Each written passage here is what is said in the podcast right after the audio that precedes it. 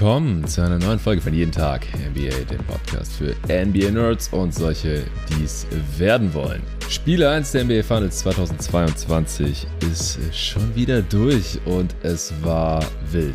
Sehr, sehr wild. Es sah Ende des dritten Viertels noch so aus, als würde das der zehnte Sieg für die Golden State Warriors im Chase Center werden. Stattdessen ist es die erste Niederlage geworden.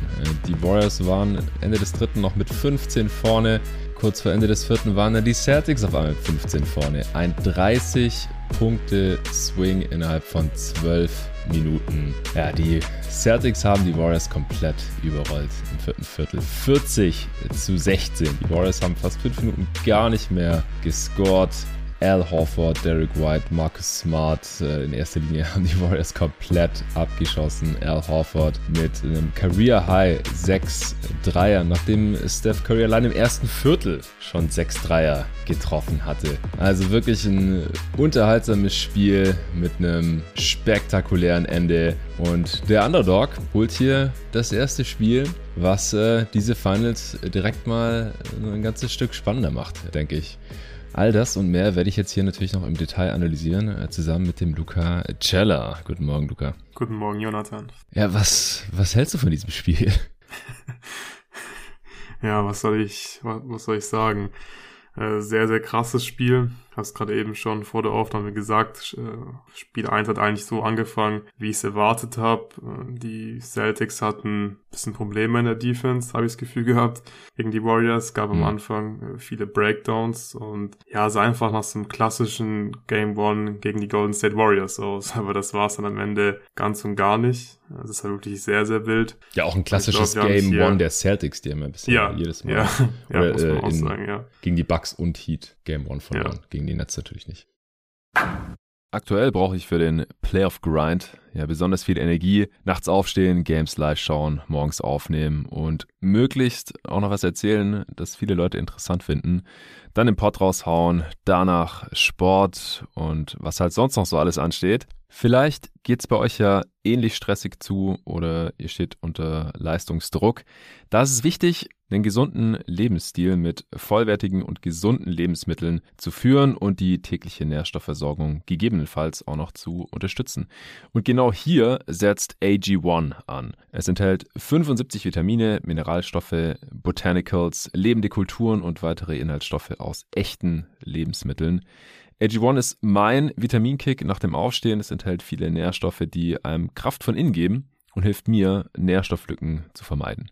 Zum Beispiel die in AG1 enthaltenen Inhaltsstoffe Folat, Niacin, Pantothensäure und die Vitamine B2, B12 und B6 tragen zur Verringerung von Müdigkeit und Ermüdung bei. Oder Kupfer, Selen und Zink und die Vitamine B2 und C tragen dazu bei, die Zellen vor oxidativem Stress zu schützen, helfen mir also auch bei der Muskelregeneration. AG1 bekommt ihr in einem Abo jeden Monat oder wann ihr eben wollt, kann man anpassen, zu euch nach Hause. Einfach mal unverbindlich ausprobieren. Es gibt eine 60 Tage Geld zurück Garantie, falls ihr nicht überzeugt sein solltet. Und im Moment gibt's wieder eine Aktion exklusiv für euch, also die Hörerinnen und Hörer meines Podcasts. Auf athleticgreens.com slash jeden Tag NBA erhältst du kostenlos einen Jahresvorrat an Vitamin D3 und 5 Travel Packs zu deinem AG1-Abo dazu. Neukunden erhalten außerdem eine Willkommensbox inklusive Aufbewahrungsdose und Shaker zur Monatspackung dazu. Also auf athleticgreens.com slash jeden Tag NBA gehen. Abschließend noch wichtige Hinweise. Bitte achte auf eine abwechslungsreiche und ausgewogene Ernährung und eine gesunde Lebensweise. Für beste Ergebnisse täglich einen Messlöffel, also 12 Gramm, in kaltem Wasser auflösen und konsumieren außer Reichweite von Kindern aufbewahren. Schwangere und Stillende werden gebeten, vor dem Konsum jeglicher Nahrungsergänzungsmittel medizinisches Fachpersonal zu konsultieren, die tägliche Mengenempfehlung nicht überschreiten. Also, check gerne aus, athleticgreens.com slash jeden Tag NBA. Diesen Link findet ihr wie immer auch in der Beschreibung dieses Podcasts. Ja, also fangen wir vielleicht damit an, was die Celtics da im ersten Viertel gegen Steph Curry in der Defense gemacht haben. Das war krass. Äh, was, also ich, ich fand es ja interessant, man hat mal gesehen, was Steph Curry macht, wenn man ihm nicht versucht, den Dreier wegzunehmen. Er trifft einfach jeden. Ja. Große Überraschung, ja. Aber ich, ich habe mich echt gefragt, was machen die denn da? Drop Coverage äh, unter den Screens durch, im One-on-One -on -One nicht dicht genug auf ihn drauf. Und das war jetzt auch nicht jedes Mal derselbe Celtics Defender, der da verkackt hat, sondern mal war es Brown, mal war es Smart, mal war es Grant Williams. Ja, und Curry nimmt dann halt die Dreier, wenn die halbwegs frei sind und hat halt direkt äh, fünf von sechs getroffen, dann sechs von sieben, 21 Punkte gehabt im ersten Viertel äh, dass die Celtics da nicht direkt äh, noch deutlicher hinten waren, ja, da hatten sie fast schon Glück, weil auf ihrer Seite ihr die drei auch ganz gut reingefallen sind. Aber ich habe keine Ahnung, was, was das sollte. Denkst du, das waren einfach nur Missverständnisse, schlechte Execution oder war das irgendwie Teil des Gameplans? Also ich glaube, da waren, oder was heißt ich glaube, da waren definitiv Missverständnisse dabei, hat man, glaube ich, auch so ein bisschen gesehen. Ja. Äh, Gerade an Smart, seiner Körpersprache, dass er da mit äh, einigen Teammates ein bisschen äh, diskutiert hat mhm. und nochmal besprechen mussten, wer hier gerade wen verteidigt und wen den Typ mit der 30 bei den Weißen äh, in Transition gerade verteidigen muss. Und ja, da waren auf jeden Fall Breakdowns dabei. Das darf nicht passieren. Ja, da habe ich schon ein bisschen Sorgen gemacht am Anfang. So, okay, was ist da los bei den Celtics? Weil das kannst du dir eigentlich nicht erlauben in den Finals in Spiel 1, gerade gegen die Warriors nicht. Und dann hat es mich aber auch schon gewundert, dass sie dann schon einfach auch Drop gespielt haben. Also da war viel Transition dabei. Das kann einfach auch daran liegen, weil dann ist deine Defense noch nicht geordnet mhm. und dann kann schon mal passieren, dass du vielleicht eine andere Verteidigung spielst, weil es halt Net Transition Possession ist. Ähm, aber ich glaube, da war noch im Halfcourt irgendwie ein, zwei Mal ein paar Possessions dabei, wo sie wirklich in der Drop Coverage waren. Also Thais zum Beispiel war einfach auch einmal während seinem Stint in der ersten Halbzeit wirklich mit einem Fuß in der Zone in der Drop gegen Steph Curry. Also das, das geht einfach nicht, kannst du nicht machen. Und äh, Robert Williams, der war wirklich einfach oft zu weit weg. Ähm, ich weiß nicht, ob es da einfach verpennt hat, weiter hochzukommen. Wahrscheinlich schon. Ich kann mir nicht vorstellen, dass das wirklich der Gameplan war, dass mhm. man Steph Curry einfach so viel Platz lässt. Also es darf dem Timelot auf gar keinen Fall passieren. Er hat es dann in der zweiten Halbzeit dann teilweise auch besser gemacht, aber zu Beginn war das wirklich, ja, überhaupt nicht gut, sehr unkonzentriert, Breakdowns vom Team, von einzelnen Spielern und ich dachte, wie gesagt, dass die Warriors da davonziehen werden dann. Ja, also später im Spiel, ab irgendwann im zweiten Viertel, vor allem auch in der zweiten Halbzeit und im vierten Viertel, haben die Celtics es ja dann auch deutlich besser verteidigt. Also Steph hat viel dann besser. über die restlichen drei Viertel noch genauso viel Dreierversuche gehabt wie allein im ersten Viertel. Nochmal sieben, am Ende sieben von 14. Das ist natürlich an sich äh, schon sehr stark, aber was da am Anfang abging, auch dass ihn in Transition keiner aufgenommen hat, er steppt mhm. einfach in den weit offenen Dreier rein ja, dann trifft Steph normalerweise halt weit über 50 äh, Prozent. Das ist klar. Deswegen versucht ja seit Jahr und Tag jede Defense, ihm diese Würfe wegzunehmen. Und das haben wir jetzt heute nochmal gesehen, warum. Und ich denke, dass die Celtics Defense da normalerweise keine Ausnahme ist. Und ja, man hat wirklich gesehen, dass die, dass es in erster Linie Missverständnisse waren gerade in Screening-Actions oben, äh, dass dann irgendwie keiner auf Steph gegangen ist, äh, statt dass im Zweifel zwei Leute auf ihn draufgehen, äh, wie dann die Celtics Defender darauf reagiert haben. Hat man schon gesehen, dass es so nicht unbedingt geplant war. Aber bei den Celtics, äh, ja, haben sich dann auch ein paar Spieler direkt gegen den Rückstand gestemmt, äh, sind ein paar Dreier reingefallen, gerade von äh, Marcus Smart. Also wir sehen auch Würfe, die nicht unbedingt reinfallen müssen. Also ich hatte vor allem in der ersten Halbzeit schon den Eindruck oder war so meine Einschätzung, mein Gefühl, dass die Warriors die besseren Looks, die offeneren Looks kreieren und dass äh, die der Celtics halt trotzdem ähnlich gut fallen. Jalen Brown hatte auch im ersten Viertel noch eine, eine starke Szene hinten. Äh, Chase Down Block gegen Looney hat er nicht aufgegeben den äh, Easy Dunk oder Layup in Transition noch verhindert und vorne dann direkt im nächsten Angriff der Celtics ein Dunk nach einem Blowball gegen Jordan Poole. Solche Sachen waren schon wichtig, um da dran zu bleiben. Nach dem ersten Viertel hatten beide Teams 17 Dreier genommen. Also es war doch echt ein äh, absoluter Shootout. War auch ein ganz anderes Game anzugucken als äh, Heat gegen Celtics die Serie oder davor Bucks gegen Celtics, die halt unglaublich physisch waren, ja eher so grinded out Games oft und das war jetzt hier nicht so der Fall. Das war schon anderer Basketball. Beide Teams sind starke äh, Shooting Teams und können heiß laufen und das ist ja direkt passiert. Celtics im ersten Viertel 8 Dreier, Warriors 9 Dreier. Insgesamt äh, stand es dann aber direkt 37, 44 für die Golden State Warriors. Ja, du hast gerade schon erwähnt, äh, Thais hat in der ersten Halbzeit gespielt, teilweise auch mit äh, Pritchard zusammen. Das haben die Warriors dann äh, attackiert. Immer wieder äh, auf der anderen Seite auch wie zu erwarten, Jordan Poole, als er drauf war, relativ viel attackiert worden. Gab dann auf beiden Seiten immer wieder Runs. Warriors hatten 8-0 Run. Celtics hatten einen 10 0 Run, konnten dann wieder ausgleichen, 47, 47. Was war in der ersten Halbzeit aus deiner Sicht noch entscheidend? Das Tempo. Also für mich war das Tempo wirklich entscheidend in der ersten Halbzeit. Hat mir sehr gut gefallen. Ich habe in der Preview auch gesagt, ich glaube, das ist also ein Schlüssel zum Erfolg für die Warriors, wenn sie mit einem hohen Tempo spielen können. Dann, dann wird das ja den Warriors einfach gut tun, weil dann müssen sie nicht gegen die Halfcourt-Defense spielen. Und das haben sie am Anfang halt gut hinbekommen. Also sie hatten eine sehr, sehr hohe Transition Frequency. Gerade nach Rebounds haben sie immer wieder gepusht. Um das zu tun, muss natürlich auch Stops holen. Da haben sie am Anfang auch genug Stops geholt und ja, es hat sich so ein bisschen bewahrheitet einfach, dass äh, die Warriors, natürlich auch jedes Team, aber gerade die Warriors halt gegen so eine gute Defense, dann kriegst du einfach ja deutlich bessere Looks in Transition, aber auch noch in der Early Offense als mhm. gegen eine Halfcourt Defense und vor allem halt gegen die beste äh, Defense der Liga und die Warriors halt auch noch in der Early Offense finde ich sehr, sehr gut, weil sie da gute Actions spielen stellen extrem viele Screens und dann gab es immer wieder offene Würfe. Und die sind auch ziemlich gut gefallen, hast du ja schon erwähnt, sind bei beiden Teams gut gefallen, die Dreier. Aber jetzt im Nachhinein muss man auch sagen, es waren halt in erster Linie offene Dreier, die die Warriors sich rausgespielt haben. Das war natürlich jetzt auch nicht schlecht und die sind gut gefallen. Aber ähm, auch in der ersten Halbzeit gab es eigentlich wenig leichte Punkte am Ring für die Warriors. Mhm, also die Celtics haben wir gerade eben schon besprochen. Klar, da waren Breakdowns dabei. Gegen Curry haben sie es manchmal auch im Pick and Roll einfach zu schlecht gemacht. Äh, da, sind, da waren Fehler dabei, das darf nicht passieren. Aber die Warriors haben halt nicht so diese Mischung gehabt aus, okay, wir haben offene Dreier, treffen die gut und zusätzlich bekommen wir viele hochprozentige, oft wirklich komplett freie Abschlüsse am Ring.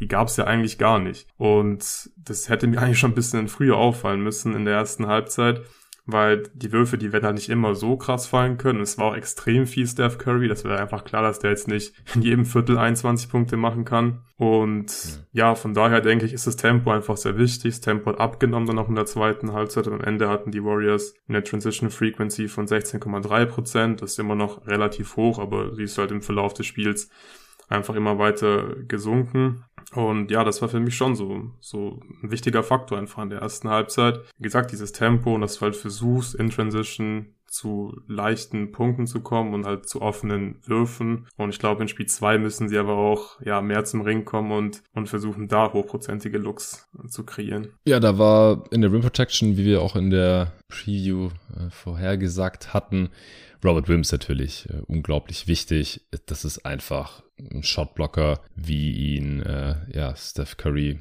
jetzt in der letzten Runde nicht mehr äh, in der Zone vorgefunden hatte. Hat mir auch gesagt, so gegen ähm, Maxi Kleber ist es einfach eine andere Nummer und gegen alle anderen Mavs natürlich auch. Gegen äh, die Grizzlies war das schon eher vergleichbar mit Jaron Jackson Jr., der sich aber oft selbst rausgenommen hat äh, durch diverse Fouls.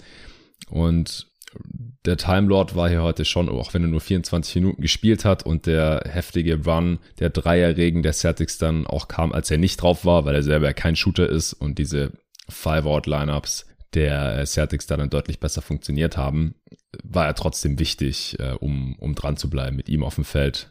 Mhm. Wurden die Celtics heute zwar sogar ausgescored, minus eins, aber ich finde, das war trotzdem ziemlich, ziemlich sichtbar.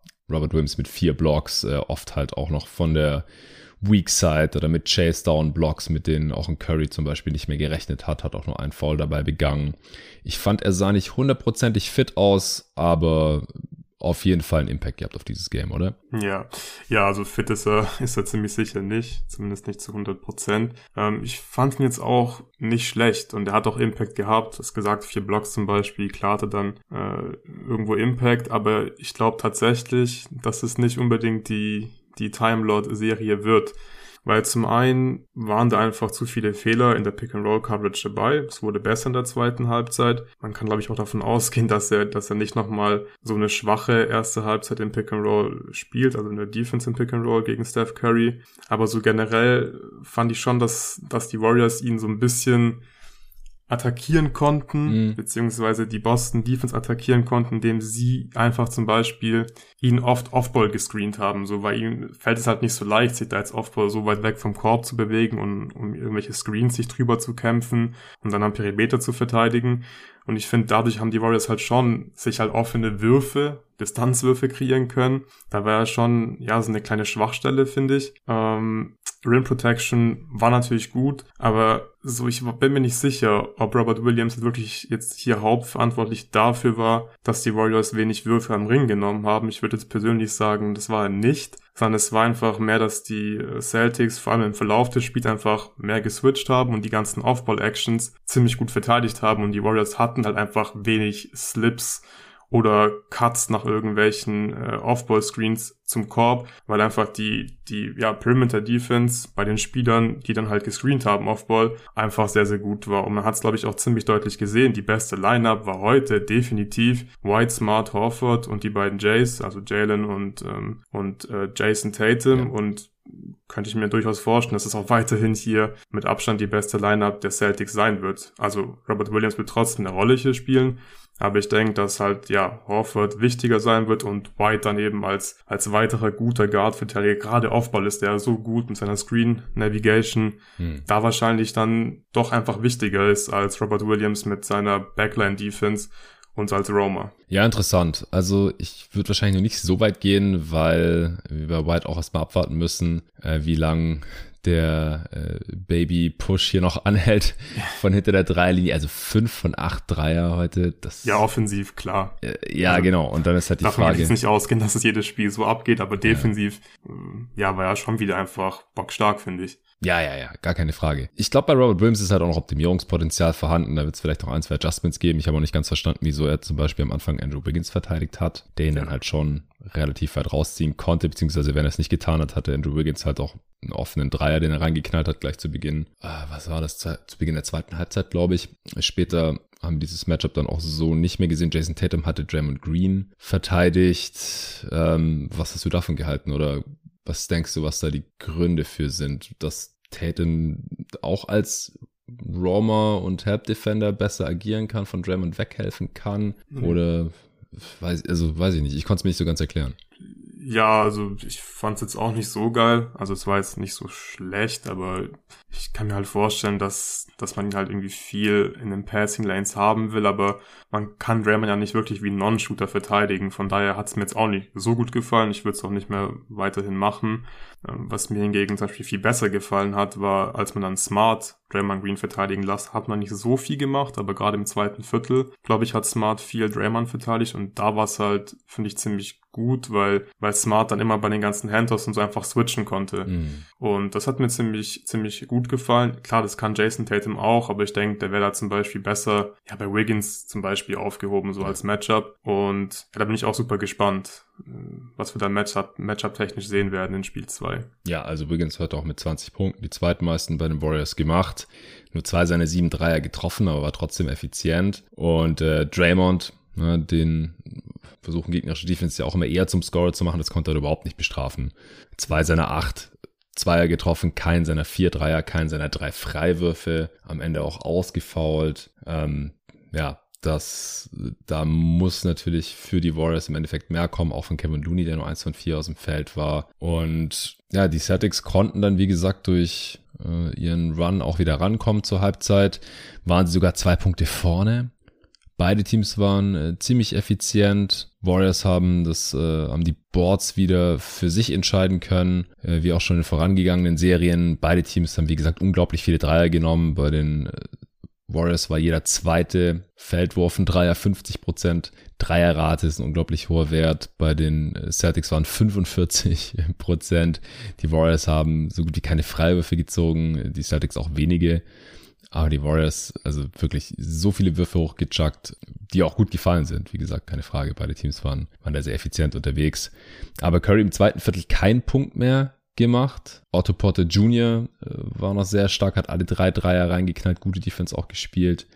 Ähm, wie gesagt, Green ziemlich auf Clay auch zur Halbzeit acht Punkte aus acht Würfen. Wiggins hatte zur Halbzeit acht Punkte aus neun Würfen.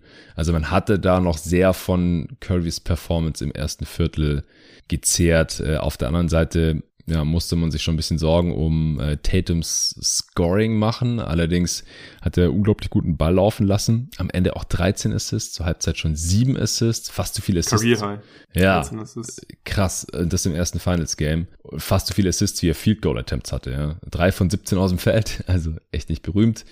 Der war heute da ein bisschen off, hat selbst offene Würfe äh, gebrickt. Aber 13 Assists, also Tatum ist mittlerweile echt als Playmaker auf einem, auf einem ganz anderen Level angekommen. Und ich hätte auch nicht gedacht, dass die Celtics ein äh, Spiel so hoch gewinnen können. Also ich habe es noch gar nicht gesagt, aber am Ende 120 zu 108. Ähm, war auch wirklich nicht mehr knapp. Es gab keine Crunch-Time. Obwohl Tatum die fünftmeisten Punkte gemacht hat in seinem Team. Ja, das hätte ich so jetzt auch nicht erwartet. Äh, wie hast du Tatum in, in dem Spiel empfunden? Oder kannst auch gerne auch gleich mit gleich Brown mit reinnehmen. Äh, ja, ich fange mal mit Tatum an. Mhm. Der hat mir vor allem in der ersten Halbzeit ziemlich gut gefallen. In der zweiten hatte ich schon hin und wieder mal das Gefühl, okay, warte mal kurz, wo ist Tatum? Also da war mir wirklich ein bisschen zu äh, unsichtbar teilweise und ähm, war zum Beispiel teilweise auch nicht ready, wenn er einen Wurf, also wenn er einen Pass gefangen hat, mhm. dann, dann hat er den Ball so ein bisschen gefummelt oder musste die Füße erst noch setzen. Ja. Das war schon ein bisschen merkwürdig, aber so, nur weil er zwölf Punkte gemacht hat, heißt das nicht, dass er jetzt hier schlecht gespielt hat. Also ich fand, es war trotzdem ein ziemlich gutes Spiel von ihm und gerade in der ersten Halbzeit, finde ich, war es halt sehr auffällig. Okay, also er hat nicht viel gescored, aber er ist halt viel in die, in die Zone gezogen oder konnte Vorteile kreieren, weil die Warriors ihn irgendwie doppeln mussten oder bei seinen Drives halt einfach helfen mussten. Und wie du gesagt hast, als Playmaker inzwischen ja wirklich einfach gut, hat sich da stark verbessert. Und durch seine Kickouts und diese Vorteile, die er kreieren konnte, sind ja diese ganzen offenen Würfe für die Celtics auch entstanden zum großen Teil. Ja, genau. Von daher war er da ja mitverantwortlich dafür, dass die Celtics ja, so gut getroffen haben. Ich fand die Looks von beiden Teams ziemlich gut, die sich da kreieren konnten, äh, von jenseits der Dreierlinie. Und ja, Tatum hat nicht gescored, aber dafür war halt als Playmaker wieder sehr wichtig. Das haben wir ja auch in vielen Spielen gegen die Bucks zum Beispiel gesehen, so gegen die Drop Coverage von denen. Dann war es halt schwierig für ihn zu finishen, aber die haben auch ein bisschen zu viel geholfen. Auch da hat er halt immer die richtigen Basketball-Plays einfach gemacht und hat die Pässe gespielt. Und es klappt jetzt bei den Celtics eigentlich die ganzen Playoffs schon ziemlich gut, hier einfach the right play zu machen. Das haben sie heute wieder gemacht und hat heute wieder funktioniert. Die Frage ist halt, wenn sie es auf Dauer so machen, äh, können halt White, Smart, Horford alle ihre Dreier so hochprozentig treffen. Horford 6 von 8, White 5 von 8, Smart 4 von 7. So teilweise dachte ich mir schon, okay, ist ein bisschen fluky gerade. Ich glaube, die Warriors könnten eigentlich äh, bisschen, ja. höher führen, ja. ja, also klar, es ist fluky. Die werden nicht die ganze Serie so krass äh, treffen. Ja. Aber ja, interessant ist halt auch, wie die Warriors ihn verteidigt haben. Damit hätte ich auch nicht gerechnet. Ich meine, sie haben das Switch einfach hergegeben. Also gerade Steph hat einfach geswitcht. Und dann hatten wir oft dieses Matchup, dass Tatum gegen Curry One-on-One spielen konnte oder den Ball nach einem, nach einem Screen und nach dem Switch dann im Low Post bekommen hat. Also ich war schon sehr überrascht, wie die Warriors Tatum verteidigt haben, dass sie da einfach jedes Mal geswitcht haben und dann auch mit Curry einfach viel geswitcht haben. Das hätte ich jetzt so nicht erwartet. Und ja, war einfach überraschend, dass sie es, dass sie es so gemacht haben, gerade weil Curry ja auch gut verteidigt hat im Show and Recover in den ersten Playoff-Runden. Mhm. Ja, wie war das bei dir? Hat dich das auch überrascht? Was hast du da erwartet, was die Coverage gegen Tatum angeht? Ja, das hätte ich nicht erwartet, dass äh, sie Curry einfach so auf Tatum switchen, aber er konnte es ja heute auch nicht bestrafen. Also er, er hat zwar versucht, auch immer wieder Pool zu abusen, ähm, wobei es mich einmal auch gewundert hat, im vierten Viertel, da wurde er auch schon von Pool verteidigt äh, und dann kam, kam wieder Screen, ein Screen, ja. äh, genau, und dann war halt Curry gegen ihn. Ähm, ich glaube nicht, dass es die ganze Serie über funktionieren wird. Bin auch gespannt, äh, wie äh, Kerr reagieren wird. Aber ja, heute hat er es teilweise dann forciert. Also ich meine, er hat ja auch 17 Würfe genommen. Äh, war jetzt nicht sein Game, was äh, Scoring angeht, aber Playmaking haben wir ja gerade schon angesprochen und das war, hat ja unterm Strich dann auch sehr gut funktioniert, solange die Dreier halt fallen. Ich fand es ganz passend, was äh, Mike Prater dazu getweetet hat. Der hat gesagt, die Celtics spielen gerade Anti-Hero Ball. Also dass es halt Tatum dann nicht forciert gegen Mismatches, egal mhm. wie schlecht seine Quote ist, sondern dass er halt das richtige Basketball-Play macht, immer wieder. Und äh, so kam er auf die Assists und so haben die Celtics auch eine effiziente Offense gespielt. Also das war eigentlich top. Aber man ist halt sehr vom Shotmaking der Rollenspieler und dieser, ja, ich will sie gar nicht Shooter nennen eigentlich, abhängig, weil ich habe gerade mal geschaut. Äh, weißt du, wie oft schon Derek White in den Playoffs in seiner Karriere mehr als zwei Dreier getroffen hat? Äh, einmal. Genau. Gegen die Heat in Heat, Spiel ja. 6. Ja, das war das erste genau. Baby Boost ja. Er hat schon ein paar Mal mehr als fünf Dreier genommen, aber er hat halt nur in diesem einen Game äh, auch dann ordentlich getroffen. Gegen die Heat in Spiel 4 zum Beispiel hat er auch schon mal acht Dreier genommen, so wie heute, aber nur einen getroffen. Also das, da kann man sich, glaube ich, noch nicht drauf verlassen. Ja, Spieler können auch mal über eine Serie heiß laufen. Ich will jetzt nicht ausschließen, dass Derek White in dieser Serie 40 Prozent seiner Dreier trifft oder sowas. Wir werden sehen. Oder auch ein Al Horford, der heute auch nicht nur von Downtown äh, sein persönliches Feuerwerk abgebrannt hat und, äh, wie gesagt, Career High 6 Dreier getroffen hat. Regular Season und Playoffs, by the way. Sondern auch aus der Midrange. Ja, also Free-Throw-Line-Jumper, Baseline-Jumper, da war einfach alles drin. Das haben wir in den Playoffs auch schon mal so gesehen, aber wir haben halt auch schon gesehen, dass er dann nur drei Punkte gemacht hat in einem anderen Spiel. Ähm, in derselben Serie oder so. Das ist, das ist, glaube ich, nicht so super nachhaltig. Auf der anderen Seite kann ich mir nicht vorstellen, dass Tatum die restliche Serie so schlecht trifft. Ähm, und ich kann mir nicht mal vorstellen, dass er im nächsten Spiel wieder so schlecht scored. Weil das ist halt bei Tatum auch so. Der macht keine zwei schlechten Scoring-Games hintereinander, normalerweise. Also es würde mich nicht wundern, wenn er im zweiten Spiel da schon wieder ganz anders aussehen würde. Der ähm, macht dann da immer seine persönlichen Adjustments, findet Antworten auf die Defense und ja, warum er dann letztendlich seine offenen Würfe besser trifft, wer weiß, ja, mehr, mehr Fokus oder was weiß ich. Äh, und auch Jalen Brown, der war zwar eine Zeit lang so der, der Spieler, der sich halt so gegen den Rückstand gestemmt hat und auch immer wieder aggressiv in die Zone gezogen ist, äh, One-on-One auch gegen Wiggins versucht hat zu scoren. Äh, das hat mal besser geklappt und mal schlechter.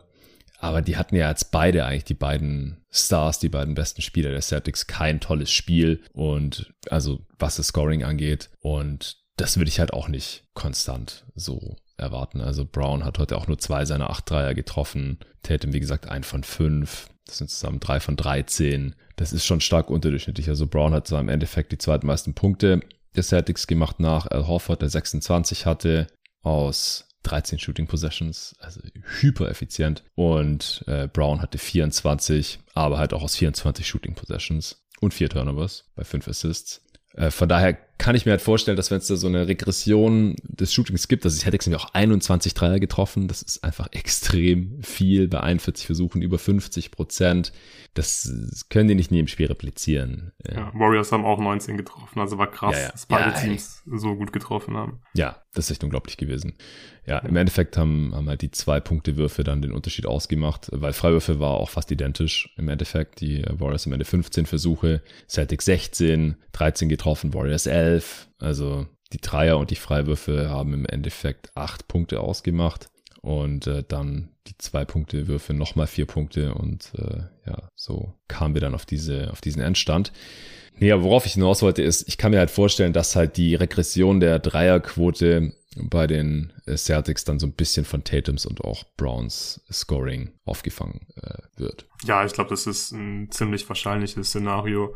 Also, habe ich gerade eben schon gesagt, so Horford, White, Smart, die werden nicht alle in jedem Spiel gemeinsam so hochprozentig ihre Würfe treffen, aber klar, gerade wenn Tatum einfach besser trifft, dann dann wird's das schon einfach alles äh, anpassen.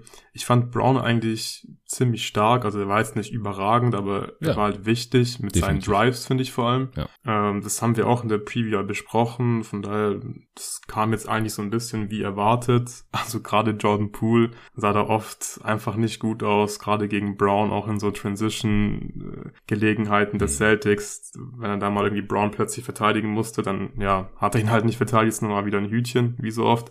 Und das war schon ganz gut für die Celtics, dass da immer wieder jemand dann zum Korb gekommen ist und dann halt nicht gekickt hat, sondern einfach gefinisht hat. Weil ich glaube, ja, du kannst nicht nur zum Korb ziehen, dann kicken und nur Dreier nehmen. Von daher fand ich da Brown seine Rolle heute sehr, sehr wichtig, dass er einfach, ja, Rim Pressure erzeugt hat, um zu scoren und das dann auch gemacht hat. War nicht so super effizient, aber war schon okay und einfach sehr wichtig. Wie gesagt, bisschen blöd, dass er wieder vier Turnover drin hatte, aber das muss man bei ihm einfach so ein bisschen ja schon mit einrechnen, ja. dass er halt so ja Licht und Schatten teilweise ist. Gerade im ersten Viertel finde ich war es oft so geiles Play, dann wieder ein Turnover, geiles Play, dann nimmt er einen komischen Wurf. Aber im Großen und Ganzen gutes Spiel von ihm. Ja. ja, kommen wir vielleicht mal noch kurz zum dritten Viertel, weil da sah das Spiel eigentlich schon halbwegs entschieden für die Warriors aus. Mhm. Also da hat Curry auch ein äh, paar gute Szenen gehabt, hat so ein krass behind the back Dribbling gehabt, so ein Crossover hinterm Rücken nach rechts äh, mit Drive und Finish. Und äh, dann hat er, glaube ich, später noch einen Dreier verballert, nachdem, oder zumindest einen Jumpshot, nachdem die Warriors 18 Punkte vorne gewesen wären. Und der war knapp nicht drin. Na, ich schon gedacht, sehr gut, wenn der jetzt drin gewesen wäre, dann, dann wäre es das wahrscheinlich schon gewesen.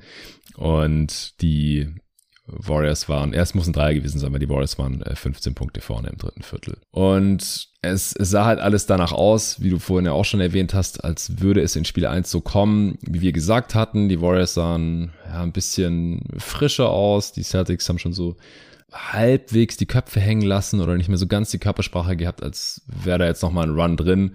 Und dann Anfang des vierten Viertel ging es aber direkt los. 7 zu 0 Run, Derek White on fire. Äh, Curry hat dann versucht nochmal zu übernehmen, hat äh, Rob Williams mit einem Stepback gekocht, dann White im, bei einem Drive mit einem äh, Fake vernascht und äh, gefinisht. Aber ich hatte das Gefühl, dass Curry dann auch so ein bisschen überdreht. Ohne Curry ging offensiv dann sowieso nicht so viel. Und äh, dadurch, dass die Celtics dann einfach jeden Dreier getroffen haben, äh, gefühlt. Also ja auch nicht nur äh, White und Horford. Smart haben wir jetzt ja auch schon ein paar Mal erwähnt, aber nicht gesagt, wie viel er getroffen hat. Er hat zu Beginn des Spiels gleich ein paar getroffen, damit die Celtics äh, dranbleiben können. Dann im vierten Viertel nochmal am Ende vier von sieben. Und irgendwann haben die Warriors ja einfach gar nicht mehr scoren können, mhm. minutenlang. Da ging einfach gar nichts mehr. Und dann hat sich ja Kerr auch dazu entschieden, die Splash Pool Lineup aufs Feld zu schicken, also Green Wiggins, äh, die äh, Splash Bros, äh, Claire und Steph und äh, Pool. Aber das äh, wiederum war dann halt eine Lineup, die die Celtics nicht stoppen konnte und wo dann halt immer weiter freie Dreier dabei rausgekommen sind. Ähm, was hast du jetzt so mitgenommen aus diesem 30-Punkte-Swing? War das in erster Linie das Shotmaking der Celtics äh, oder siehst du da jetzt auch irgendwelche Scheme oder, oder Lineup-Sachen, die in den anderen Spielen vielleicht anders laufen könnten?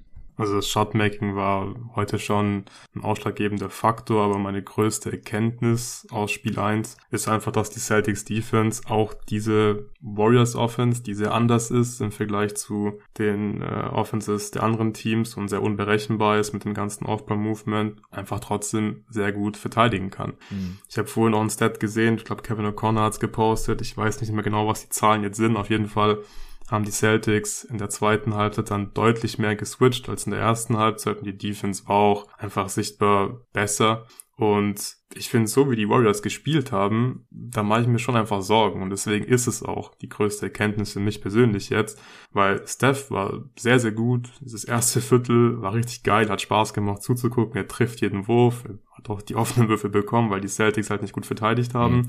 Aber im Verlauf des Spiels hat sich ja immer mehr in die Richtung entwickelt, dass ja Curry wirklich alles machen musste und da gab es dann zwar schon noch immer noch viel Off-Ball-Movement, aber die Screens wurden halt gestellt, aber daraus ist ja gar nicht viel entstanden für die Warriors. Am Ende war es dann trotzdem halt irgendwie okay, Draymond spielt jetzt nochmal schnell einen Handoff mit Curry und der muss dann halt einen Dreier nehmen oder zum Korb ziehen. Also ich finde, das war dann nicht mehr so richtig der Warriors Basketball. Und ich glaube, das ist halt einfach ein Riesensieg schon mal für Boston, dass man gesehen hat, okay, wir können die verteidigen, die haben Probleme, die kriegen zwar schon noch ihre offenen Würfe teilweise, aber die haben halt nicht diese Mischung aus offene Würfe und durch diese ganze Motion in der Offense, durch die ganzen Screens in der Offense halt noch zusätzlich die einfachen Punkte am Ring. Und wenn Boston das weiterhin konstant so gut machen kann, wovon ich ausgehe, dann haben die Warriors, glaube ich, tatsächlich ein ziemlich großes Problem. Hatten heute auch nur ein O-Rating von 89 im Halfcourt. Ja. Ist, glaube ich, auch äh, stetig gesunken während dem Spiel. Ja, von daher, puh, also ich bin mal gespannt, was da passiert in Spiel 2. Ich glaube wirklich, dass es, dass es gut möglich ist, dass die Celtics das über die Serie hinweg einfach so gut verteidigen. Und ja, dann wird es, wie gesagt, ganz schwierig für die Warriors. Ich denke, dass Steve Kerr schon ein paar Tweaks finden wird. Auf der anderen Seite haben ja die Celtics auch nicht perfekt verteidigt, äh, gerade im ersten Viertel sonst. Äh, wäre gerade im Halfcourt das Offensive Rating wahrscheinlich noch schlechter. Deswegen, ich bin auch gespannt, was hier dann schwerer wiegt im Endeffekt. Aber das war jetzt ja auch kein mhm. perfektes Game von den Celtics. Wie gesagt, dass sie weiterhin über 20 Dreier treffen, ist äh, utopisch. Aber dass Jason Tatum weiterhin so schlecht spielt, das ist eigentlich auch unmöglich, so schlecht scored. Ja, ich will es nochmal betonen, er hat, was das Playmaking angeht, auch defensiv ein gutes Spiel gemacht. Aber ich, es, es wird sich so wahrscheinlich nicht wiederholen, dieses Spiel. Ja, das ist klar. Aber wir haben schon gesehen, es war war auch High-Level Basketball. Also äh, selbst KD hat geschrieben, dass es hier gerade ein sehr hohes Level an Basketball äh, ist. Der hat sich wohl auch reingezogen. Und das war einfach geil anzuschauen. Und ich bin super gespannt auf die nächsten Spiele. Also ich, ich kann mir weiterhin jeden Ausgang vorstellen, aber ich bin auch froh, dass sich einfach vieles, was auch für die Celtics gesprochen hat, und wir beide auch sehr mit uns gerungen, auf wen wir jetzt tippen sollen. Ich habe im Endeffekt auf die Warriors in sieben getippt, weil ich mir auch ja, schwerlich vorstellen konnte, dass die Celtics hier gleich dieses erste Spiel klauen. Statistisch gesehen haben sie jetzt natürlich einen riesen Vorteil hier. Und vor allem, wenn sie dann auch das nächste Spiel gewinnen sollten. Und David hat ja seinen Gastauftritt hier ja, ja. Äh, also strategisch. Celtics 2-0. Genau, äh, ist, ist quasi schon eine ausgemachte Sache. Er ist ja 4-0, wenn er hier einen Gastauftritt hat ähm, nach einem Celtics-Spiel bei jeden Tag NBA in diesen Playoffs und er wird nach Spiel 2 hier am Start sein. Also es, es steht quasi schon 2-0 für die Celtics jetzt, das ist klar. Äh, und wenn sie dann mit 2-0 nach, nach Boston fahren, also puh, dann wird das ein sehr äh, steiniger und steiler Weg für die Golden State Warriors. Aber wie gesagt, ich, ich traue hier Steve Kerr einiges zu. Ich traue auch dieser Warriors Defense noch ein bisschen mehr zu. Und dann, mhm. wie gesagt, vertraue ich vor allem halt Hoffert Smart und White als Dreier-Shooter nicht in dem Maß, wie sie heute hier abgeliefert haben. Das war schon, war schon unglaublich. Ja, ich glaube, es ist einfach realistischer, dass die Warriors nochmal 48 Prozent ihrer Dreier treffen, als ja. dass die Celtics so gut treffen, wenn halt die besten Schützen Horford, White und Smart sind. So personell frage ich mich auch so ein bisschen bei den Warriors, ob wir da schon in Spiel 2 Veränderungen sehen werden. Gary Payton hat ja nicht gespielt. Ja.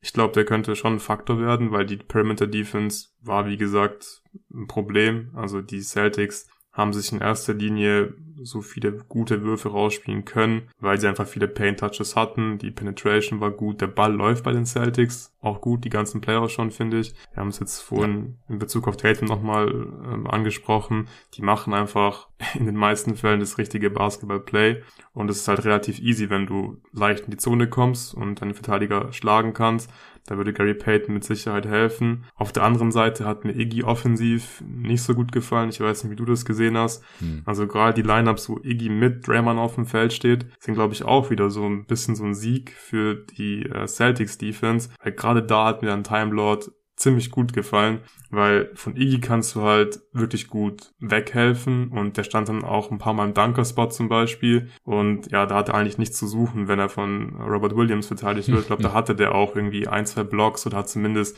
die Würfe halt verändert, beziehungsweise die Würfe wurden dann gar nicht genommen am Ring. Das hat mir nicht so gut gefallen. Bin ich gespannt, äh, ja, wie Iggys Rolle im weiteren Verlauf der Serie hier aussehen wird. Ja, und vor allem hat er heute ja seine Jumper noch kurz gut getroffen. Ja. ja man hat halt gesehen, die Celtics Defense gibt die noch am ehesten ab. Er hat dann halt einen Pull-up mit Ranger getroffen. Da denkst du halt auch gut, wenn, wenn wir wegen diesem Wurf verlieren, dann ist es halt so. Dann hat er einen Corner 3 getroffen, der nicht unbedingt reingehen hm. muss. Und trotzdem ja, sehe ich es eigentlich auch so, dass er äh, ja offensiv schon ein Problem sein kann oder der Celtics Defense helfen kann.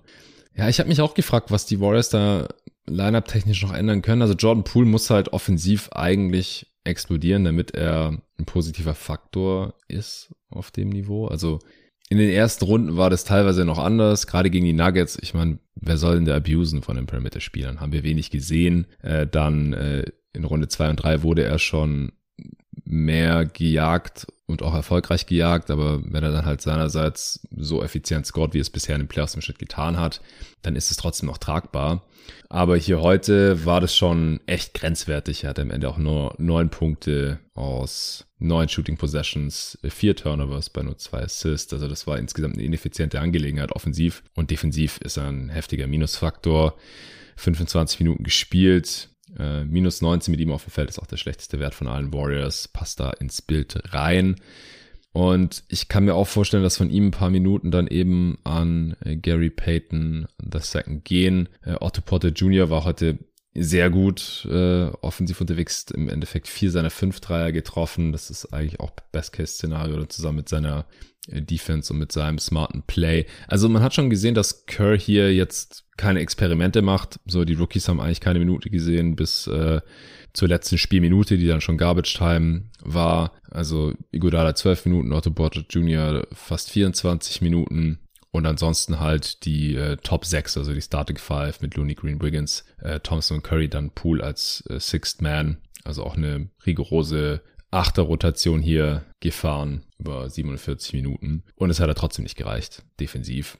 Von daher, ich glaube, so vom Personal ist, ist da nicht so viel Luft nach oben, abseits von Gary Payton. Und der hat jetzt halt einen Monat nicht gespielt. Ja, wir wissen nicht, in welcher körperlichen Verfassung er ist. Er hat diese Woche erst angefangen zu trainieren ich kann mir vorstellen, dass wir in dem Spiel zweimal sehen, dass Curry mal ausprobiert, aber ob er dann die Lösung ja. ist, weiß ich auch Ja, nicht. was auch ein bisschen komisch war, dass er in der Garbage Time gar nicht gespielt hat. So wäre eigentlich eine gute Gelegenheit gewesen, um ihn einfach mal aufs Feld zu schicken, dass er halt mal Basketball spielen kann, bevor er dann in äh, wirklich richtigen, wichtigen Playoff-Minuten spielen muss. Vielleicht ist er auch wirklich noch gar nicht richtig fit. Ich glaube, das wäre schon ein kleiner Verlust für die Warriors. Ja, ich bin mal gespannt. Ich finde, so Iggy war auch so ein bisschen symbolisch für die Warriors Offense, weil gerade diese eine Corner-Dreier, den du vorhin angesprochen hast, das war halt auch wieder so ein Play, da gab's Off-Ball-Movement, da gab's Screens, aber am Ende bekommt halt äh, Iggy an der Baseline ähm, ja so ein, so, ein, so, ein, so ein Pin und kommt dann raus in Corner und er nimmt halt den Dreier. Also mit dem Wurf, mit dem leben die Celtics natürlich sehr gern. Er hat ihn zwar getroffen, der war auch verteidigt, aber wie gesagt, das ist den Celtics ja egal. Wenn Iggy den nimmt, das ist, das ist ein Win für die ja. Celtics Defense. Und deswegen, also da bin ich schon so ein bisschen in Alarmbereitschaft oder mache mir da Sorgen, weil es hat mir ganz gut gefallen und ich kann mir schon vorstellen, dass die Warriors da wirklich ähm, ja Probleme haben werden. Ja, also vorstellbar ist es definitiv. Weil, also ich weiß es halt nicht so genau, was da jetzt, also jetzt so spontan, so schnell nach Game One, was da jetzt die Lösung sein soll, weil anfangs sah es ganz gut aus, man hat viele offenen Dreier bekommen, aber diese Mischung fehlt einfach aus Dreiern und Versuchen am Ring. Ja. Ja, hey, es ist vielleicht die beste Defense, die ja. dieses Warriors-Team ähm, lösen muss oder versuchen muss zu lösen. Und vielleicht schaffen sie es nicht. Das ist natürlich möglich, klar. Und das halt, obwohl äh, Curry schon so ein starkes Spiel hatte, am Ende 34 Punkte, äh, 5 Assists, nur zwei Turnovers aus äh, 27 Shooting Possessions. Das ist schon relativ nah am Optimum. Aber wie gesagt, 21 davon kamen im ersten Viertel, als er noch sehr komisch verteidigt wurde, nicht erfolgreich verteidigt wurde, die Execution einfach katastrophal aussah und der Gameplan auch ein bisschen, Gameplan auch ein bisschen fragwürdig. Und dann über die letzten drei Viertel hat er nur noch 13 Punkte gemacht. Und das, das reicht dann halt nicht. Es sei denn, ein Clay explodiert, was halt nicht der Fall war. Äh, der auch wieder ein paar Würfe gerusht hat und gechuckt hat. Ich meine, so spielt er halt auch einfach. Ähm, wenn er heißt, es fallen die alle rein. Wenn nicht, dann nicht. Und äh, wie gesagt, Pool kann auch explodieren. Heute auch mies gewesen, offensiv eigentlich. Ja, und dann sehe ich genauso wie du. Draymond Green, zwölf Würfe oder vier Dreier, das ist ein Win. Andre Godala, äh, vier Würfe in zwölf Minuten, das ist auch ein Win. Looney, sechs Offensiv-Rebounds geholt, aber im Endeffekt nur ein Field Goal äh, draus gemacht. Das, das ist auch offensiv dann schon ein Win. Ja, und dann wird es halt schwierig. Spieler des Spiels, Al Horford. Ja, wahrscheinlich relativ klar. Ja, ja, sehe ich auch so. Der hat da, glaube ich, im vierten Viertel einfach mal alleine so kurz einen 11-0-Run, glaube ich, gestartet. Genau. Und ja, am Start waren bei den Derek Celtics White. eigentlich viele Spieler so. Smart. Ich würde auch sagen, dass Tatum am Start war, auch wenn, ja. wenn er nicht gut gescored hat. Brown haben wir auch schon gesagt, mit seinen Drives und in, in der Early Offense in Transition. Äh, White hast du gerade schon genannt, auch Marcus Smart war super wichtig. Auch selbst ein Peyton Pritchard mhm. war heute eigentlich stark und spielbar. Und bei den Warriors, Curry ja, auf jeden Curry. Fall. Looney finde ich auch. Ich finde, der war defensiv auch wieder ja. ziemlich, ziemlich gut. Auch da habe ich vorhin Stat gesehen auf Twitter. Ich glaube auch wieder von Kevin O'Connor, der es äh, getweetet hat. Ich glaube, die, die, die haben ihn, glaube ich, in der ersten Halbzeit 20 Mal im Pick and Roll attackiert. Hat nicht so gut funktioniert. Ich finde vom Eye-Test her ging es mir doch ähnlich. Der hat es wieder gut einfach gemacht, gerade gegen Tatum nach einem Switch. Und in der zweiten Halbzeit haben die Celtics dann äh, Poole und Curry deutlich häufiger attackiert. Da wurde, glaube ich, Curry dann neunmal im Pick and Roll attackiert und das war dann ja der Spieler, der am häufigsten in der zweiten Halbzeit attackiert wurde. Hm, okay. Ja, Otto Porter Jr. war auch am Start, würde ich sagen. Wiggins auch. Aber dann hört es auch schon auf, würde ich sagen. Und ja, ausgenutzt. Pool, relativ klar. Bei den Celtics schon auch äh, Pritchard, Tice und auch Robert Williams. Mhm. Grant Williams wurde nicht ausgenutzt, aber ich finde, sein Impact war jetzt nicht mhm. so groß wie erwartet. Er sah halt im Switch gegen Steph nicht so gut aus und wenn er da halt weiterhin nicht so gut aussieht, dann ist, glaube ich, seine Rolle jetzt auch nicht unbedingt so riesig in der Serie, weil das ist dann eigentlich deine, deine Line-Up, mit der du am meisten switchen kannst. Wenn das ja. halt nicht so gut funktioniert gegen Steph, dann ja, ist der Mehrwert dann nicht so groß. Ich kann mir auch vorstellen, dass er adjusted wird und dass er dann einfach auch näher äh, auf Steph drauf geht, um ihn auf jeden Fall mal mhm. den Dreier zu nehmen und dann wenn er per Drive geschlagen wird, gut, dann kann man immer noch rotieren. Ja, aber heute Grant Williams auch 16 Minuten gespielt, keinen Punkt gemacht und äh, defensiv ein paar Mal schlecht ausgesehen. Ja, das stimmt. Alright, dann äh, sind wir gespannt auf Spiel 2, äh, was die Warriors sich einfallen lassen oder ob die Celtics einfach nur weniger Dreier treffen und ob wir dann ein, ein knappes Spiel sehen. Und das ist Sonntag auf Montag. Montag gibt es dann hier wieder die Analyse. Morgens, wie gesagt, dann mit David zusammen, der sich schon freut. Und morgen oder im Laufe des Wochenendes zumindest äh, droppt dann auch irgendwann die Redraft 2016, die ich schon vor einigen Wochen mit dem Kollegen Torben zusammen aufgenommen hatte. Wird allerdings ein Supporter-Pod. Äh, auch die letzten beiden Tage kam äh, zweimal über eine Stunde Antworten auf äh, Supporter-Fragen. Also wenn ihr gerne auch alle Pods hören wollt und äh, auch mithelfen wollt, dass es jeden Tag NBA äh, noch viele weitere Saisons geben kann, äh, dann gerne Supporter werden unter steadyhq.com slash jeden Tag NBA. Den Link findet ihr auch in der Beschreibung dieses Pods. Ansonsten dank, danke allen fürs Zuhören. Danke dir, Luca, dass du hier heute Morgen wieder um 6 Uhr schon mit mir aufgenommen hast. Unser Kollege Loris wird jetzt hier gleich den Pod zusammenschneiden und für die heute raushauen. Danke an AG1 fürs Sponsoren dieser Folge und bis zum nächsten Mal. Ah ja, genau, noch ein Hinweis. Äh, wir haben es im letzten Pod vergessen. Äh, wir haben ein Analysevideo gemacht. Das dritte auf YouTube, auf unserem jeden Tag NBA-Kanal gerne abonnieren und euch nochmal reinziehen, wie Jimmy Buckets so historisch gute Playoffs spielen konnte. Bis dahin.